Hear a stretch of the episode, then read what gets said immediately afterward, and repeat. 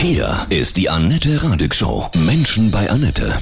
Heute bei mir zu Gast, ich freue mich sehr, direkt aus Lesbos, der EU-Abgeordnete Erik Marquardt. Guten Morgen, Erik, grüße dich. Guten Morgen. Nach den Bränden der Lager harren die Menschen ja im Freien. Wie ist die Situation vor Ort im Moment? Ja, ich war ja immer wieder auf Lesbos. Ich wohne hier eigentlich in Berlin und Brüssel, arbeite ja im Europaparlament, aber die ähm, Situation, wenn man hier ein paar Monate sich die Situation der Menschen anschaut, ist finde ich aus europäischer Sicht erschreckend, aber auch ganz persönlich, wenn man merkt, es ist so, dass Leute wirklich nichts mehr haben. Und sie hatten eigentlich schon in Moria nichts mehr. Ja, es gab keine Schulbildung, nicht genug Essensversorgung, die gesundheitliche Versorgung war schlecht. Ja, es gab ja, wie wir gemerkt haben, nicht mal ein Brandschutzkonzept. Und dann können Einzelne in der Feuer legen und ein ganzes Dorf brennt ab, weil man überall sich um Brandschutz kümmert, außer in dem größten geflüchteten Lager Europas. Ähm, dann ist das allein schon schrecklich. Aber die Konsequenz daraus, dass jetzt Leute auch fast eine Woche nach diesem verheerenden Großbrand, die Opfer dieser Brandkatastrophe auf den Straßen leben ja, und manche seit wirklich Tagen nichts gegessen haben, weil Hilfsorganisationen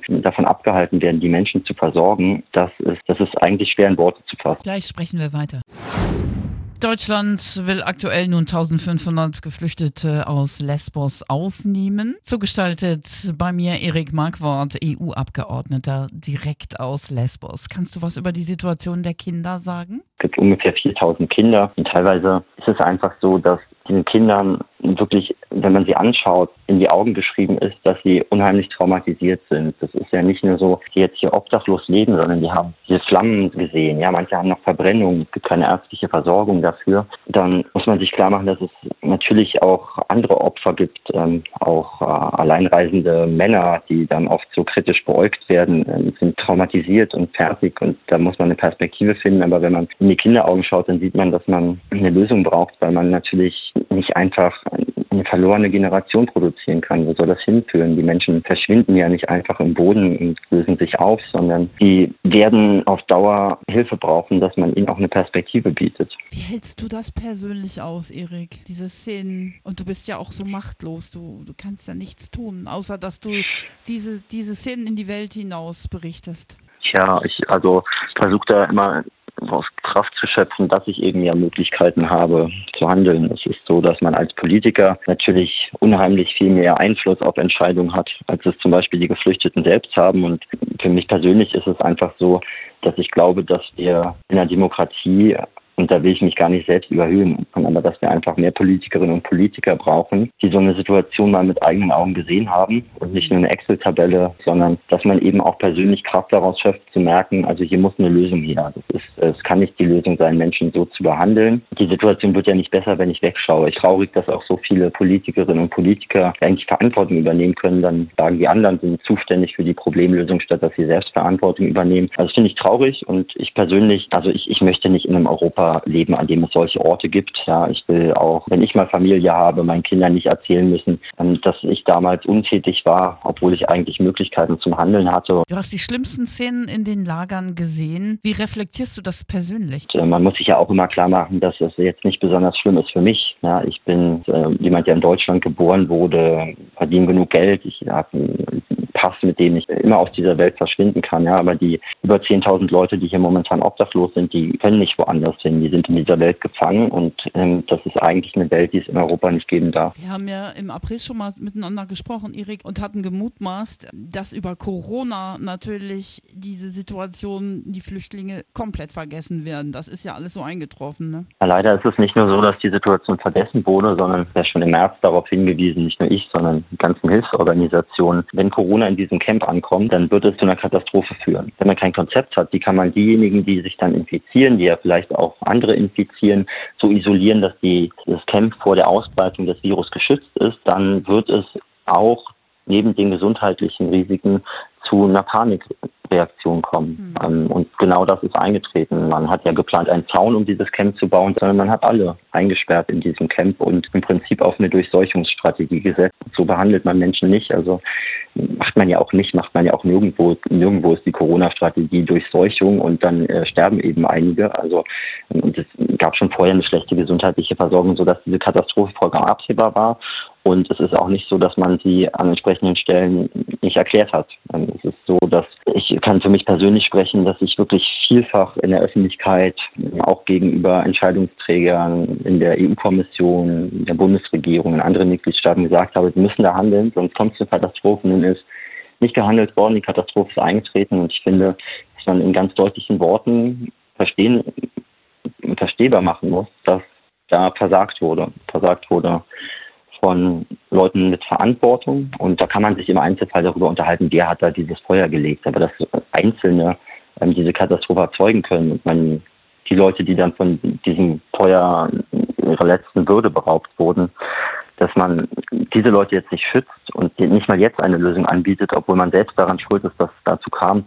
Und das ist auch so, dass ich mich frage, warum gehen einige Leute eigentlich in die Berufspolitik? Man macht das doch, um Probleme zu lösen, um mit Leuten zu sprechen. Dann gibt es verschiedene Interessen. Dann versucht man Lösungen zu finden. Da will man doch eigentlich daran arbeiten, dass solche Situationen vermieden werden. Dass man jetzt ein neues Camp aufbauen wird, ohne dass es eine Strategie gibt, wie nicht das Gleiche immer wieder passiert, ist auch nicht total unwürdig, weil man eigentlich nur mit dem Finger auf andere zeigt, sagt, die sind schuld, ich bin nicht schuld, ähm, statt politische Verantwortung zu übernehmen. Das ähm, tut mir auch weh, weil ich selbst Berufspolitiker bin und ähm, ja eigentlich denke, dass, dass, dass es peinlich ist, wenn wir als gesammelte Politikerinnen und Politiker so, so schlecht arbeiten. Du hast die Brände eben schon nochmal angesprochen. Ist da geklärt, wer die gelegt hat? Nein, es ist nicht abschließend geklärt, aber die Regierung hat ja noch bevor das Feuer aus war, ähm, da schon die Verantwortlichen benannt. Äh, also die griechische Regierung, hat gesagt, das waren Geflüchtete, die das angezündet haben.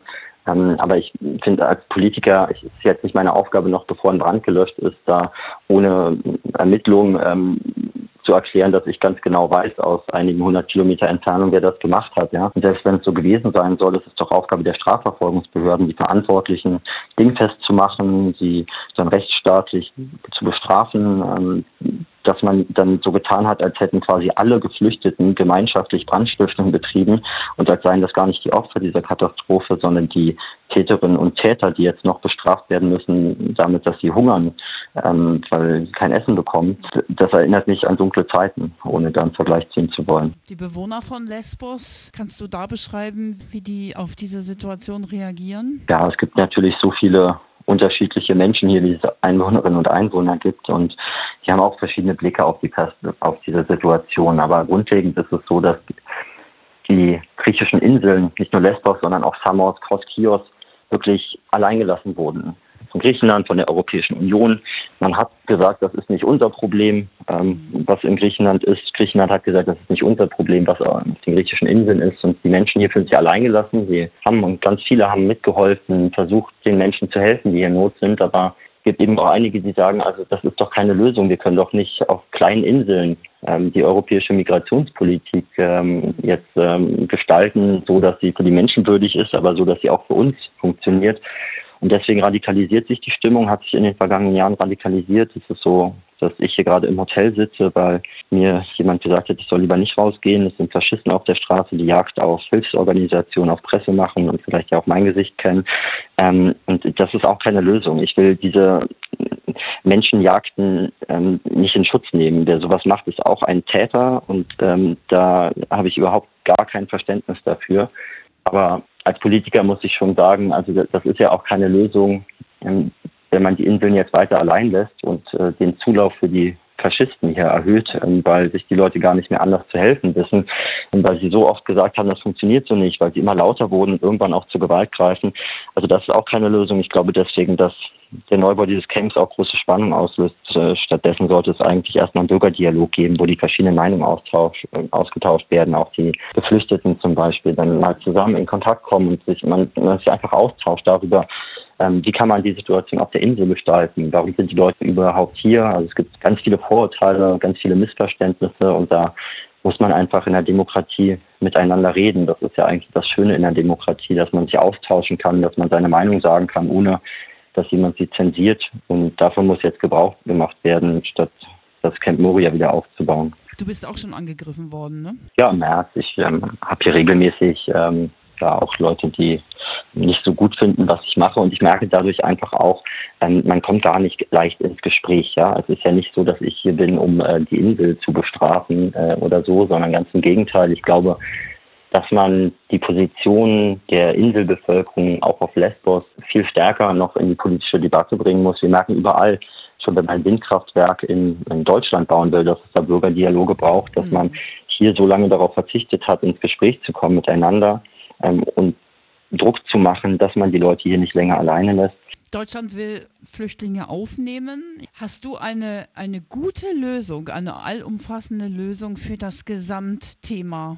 Ich glaube, im ersten Schritt muss man anerkennen, dass wir 2015 eine Sondersituation hatten. Es gab damals die größte Flüchtlingsbewegung seit dem Zweiten Weltkrieg in der Nähe von Europa. Und deswegen kamen eben 2015 so viele Syrerinnen und Syrer. Wenn man jetzt so tut, als würde sich diese Situation automatisch immer wiederholen, und äh, da wird ja Populismus mit betrieben, auch unser Bundesinnenminister sagt, also wenn wir jetzt Leute aufnehmen, dann kommen wieder so viele wie 2015.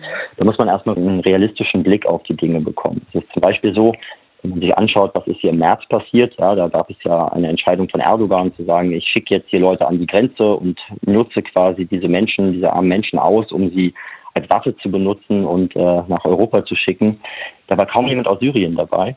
Und das hängt damit zusammen, dass die meisten Menschen aus Syrien in der Türkei angekommen sind. Sie werden dort versorgt, die Kinder gehen zur Schule, sie haben dort eine Wohnung und haben sich einfach dort eingerichtet. Und die Idee, dass jetzt alle aus Syrien sich auf den Weg machen, ist schon dadurch widerlegt, dass es im März so war, dass kaum jemand aus Syrien da kam. Und da muss man, glaube ich, auch ansetzen, zu schauen, wie kann man Fluchtursachen so bekämpfen, dass nicht alle erst nach Europa kommen müssen, um irgendwo eine Perspektive auf diesem Planeten zu haben.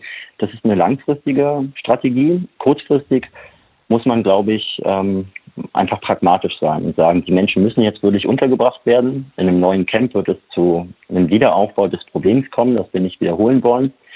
Es ist so, dass die Ankunftszahlen, das hat man vielleicht gar nicht, wenn man die Debatte nicht so eng verfolgt, es kommen so wenig Leute wie seit 2008 nicht mehr hier an. Ja, in den letzten drei Jahren, also es ist jetzt keine kurzfristige nur wegen Corona, sondern ähm, in den letzten drei Jahren kamen jeweils unter 200.000 Menschen pro Jahr an den europäischen Außengrenzen irregulär an. Das sind Zahlen, die man mit 27 Staaten, EU-Staaten äh, gut bewältigen kann. Da kann man rechtsstaatlich prüfen, wer ist schutzberechtigt und wer nicht. Ähm, dahin muss man kommen. Und ich glaube, damit man dahin kommt, muss man jetzt drei Schritte ergreifen. Nämlich erstens, man muss die Menschen hier kurzfristig unterbringen, ohne neue Strukturen zu schaffen, die mit der Insel Bevölkerung hier nicht vermittelbar sind und wo es zu großen Konflikten kommen kann. Dafür könnte man Kreuzfahrtschiffe nutzen, die Menschen dort erstmal unterbringen, sie werden gut versorgt, man hätte etwas Zeit gewonnen, könnte politisch diskutieren, sich auch mit EU-Staaten austauschen, was machen wir jetzt mit der Situation, das ist ja gerade sehr hektisch und sehr vorurteilsbeladen. Dann könnte man in den nächsten Wochen, vielleicht sogar in den nächsten Monaten, erstmal ohne, dass die Menschen hier noch obdachlos sind, diskutieren, wie gehen wir mit der akuten Notsituation um, wie wollen wir aber auch in Zukunft unser Asylsystem gestalten, denn wir können ja auch nicht auf Dauer uns äh, der Realität verweigern, dass einige Menschen eben hier an den Außengrenzen ankommen werden und man braucht ein System, wo man weiß, wer ist das, kann man Sicherheitschecks machen, die Leute gesundheitlich versorgen und in rechtsstaatlichen Verfahren prüfen, wer ist schutzberechtigt und wer nicht und nicht mit einem Knüppel, Tränengas und äh, unwürdigen Bedingungen. Das ähm, muss man vermeiden und da braucht es Zeit für. Ich glaube, in diesen Schritten könnte man vorgehen und dann wäre das eine pragmatische, kurzfristige Lösung, wo man auch ohne dass die Menschen direkt von der Straße nach Deutschland kommen müssen, sich die Option offen hält, erstmal ordentlich mit allen Akteuren zu reden und zu schauen, wo können wir denn Menschen aufnehmen. Denn es ist ja auch in Deutschland so, dass ganz viele Kommunen sagen, ich würde Menschen aufnehmen, äh, wir würden Menschen aufnehmen. Ja. Und äh, dass man ihnen ihre Hilfsbereitschaft nicht bestraft, sondern sagt, okay, also da, wo die Aufnahmebereitschaft da ist, ist es doch so, dass wir uns nicht schämen müssen dafür, dass wir Menschen Not helfen. Das würde mich eigentlich freuen, wenn der Bundesinnenminister da seine Blockade aufgibt und dann wenigstens dort wo man sagt, wir haben Kapazitäten, wir würden gern helfen, dass man dort die Hilfe nicht mehr weiter verhindert. Ja, du, du lebst echt in deiner Berufung, ne? Das ist, ähm, das ist die Kraft, die dich auch antreibt, ne? Dieses sinnhafte Tun, ne?